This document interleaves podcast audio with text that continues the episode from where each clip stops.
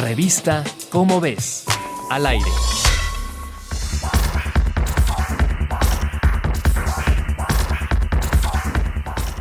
Si bien es cierto que las personas que se infectaron con SARS-CoV-2 y sobrevivieron a la COVID-19 desarrollaron inmunidad ante la enfermedad, hay que recordar que esta no es permanente.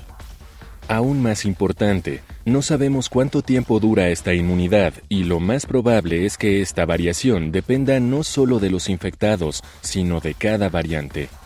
Un equipo de investigadores estudió la genética de varios coronavirus similares al SARS-CoV-2 para conocer el descenso en los niveles de anticuerpos de personas infectadas, así como sus probabilidades de reinfección y los tiempos previstos para este fenómeno. Utilizando la información de estos otros virus, estimaron el valor de estas mismas variables para el SARS-CoV-2.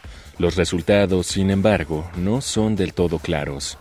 De acuerdo con la estimación, la reinfección puede ocurrir entre tres meses y cinco años después de la primera infección, mientras que la reacción máxima de anticuerpos tiene una media de 16 meses. Por lo tanto, mientras no se conozca la duración de la inmunidad, habrá que mantener las medidas sanitarias aún después de haber enfermado, desde el lavado de manos y el distanciamiento social hasta la vacunación.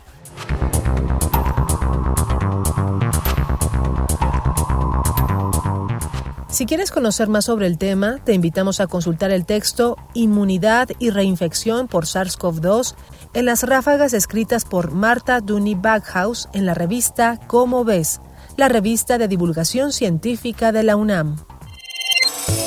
Revista Cómo ves, al aire.